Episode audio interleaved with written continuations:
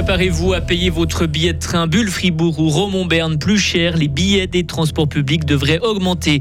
Réfléchissez à deux fois avant de vous en prendre à un chauffeur de bus. Deux fribourgeois l'ont appris à leurs dépens et leur prix était fou. Aujourd'hui, c'est leur sourire qui est crazy. Les skis loués chez Crazy Price ne resteront pas acquis. Demain, des nuages, des averses matinales. Il va faire de 8 à 10 degrés. C'est le journal de Vincent 12. Bonsoir. Bonsoir à toutes et à tous.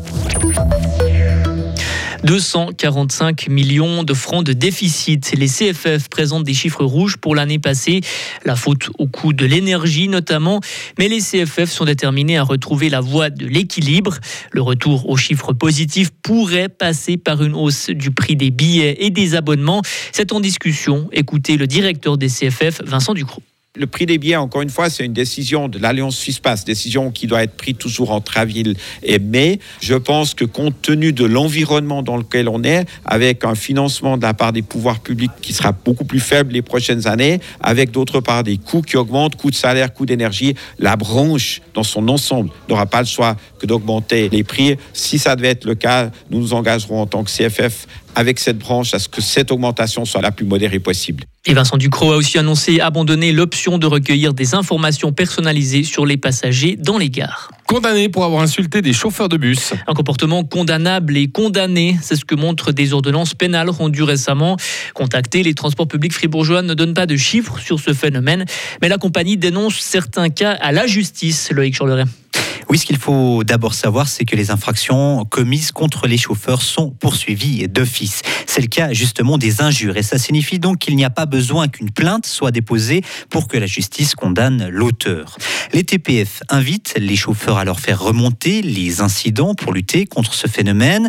La compagnie organise ensuite un entretien avec le conducteur ou la conductrice et le cas n'est dénoncé à la justice que si le chauffeur est d'accord car il peut devoir participer à la procédure Et deux fribourgeois viennent justement d'être condamnés pour des cas d'injures adressées à des chauffeurs de bus.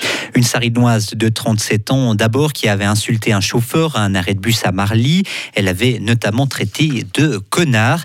Et un quinquagénaire gruyérien qui avait adressé un doigt d'honneur et lancé un vachier à une conductrice. Ils ont tous deux été condamnés à des jours amende avec sursis et à une amende allant de 100 à 200 francs, auxquels s'ajoutent encore les frais de justice de plusieurs centaines de francs. Merci Loïc. Et les TPF ne donnent pas de chiffres sur le nombre de cas dénoncés qui restent stables au fil des années, à l'exception d'un pic en 2020.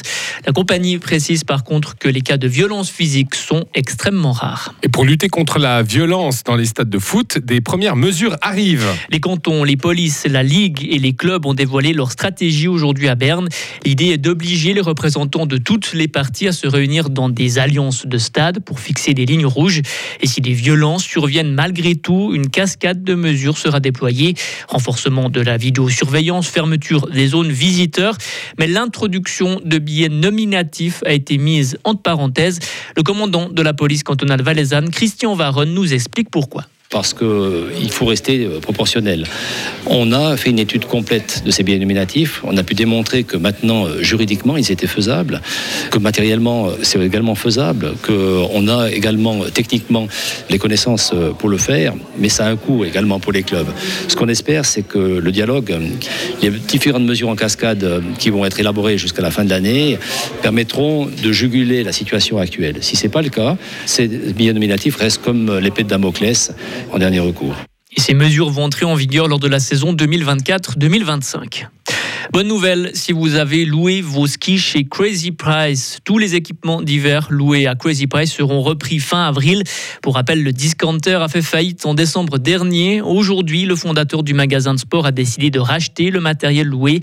Ce gruyérien a fondé la société Crazy Smiley pour pouvoir récupérer les articles à l'office des faillites. Tous les clients concernés peuvent ramener leur matériel du 22 au 29 avril dans les locaux du Brie. La commune du Giblou cherche des bénévoles, des petites mains pour ramasser des débris de panneaux solaires. L'incendie de la fromagerie de Wisternon, son Ogo, début mars, a pollué les champs un kilomètre autour de la fromagerie. Conséquence, 32 agriculteurs ne peuvent plus exploiter leurs parcelles. L'opération pour dépolluer cette zone a débuté aujourd'hui. Elle devrait durer deux à trois semaines et les personnes intéressées à donner un coup de main peuvent s'inscrire par mail à l'adresse orcoc@commune-giblou.ch. À l'international, la Russie accepte de prolonger l'accord sur les exportations de céréales ukrainiennes. Une réunion a eu lieu aujourd'hui à Genève. Le Kremlin précise que cet accord n'est étendu que pour deux mois de plus.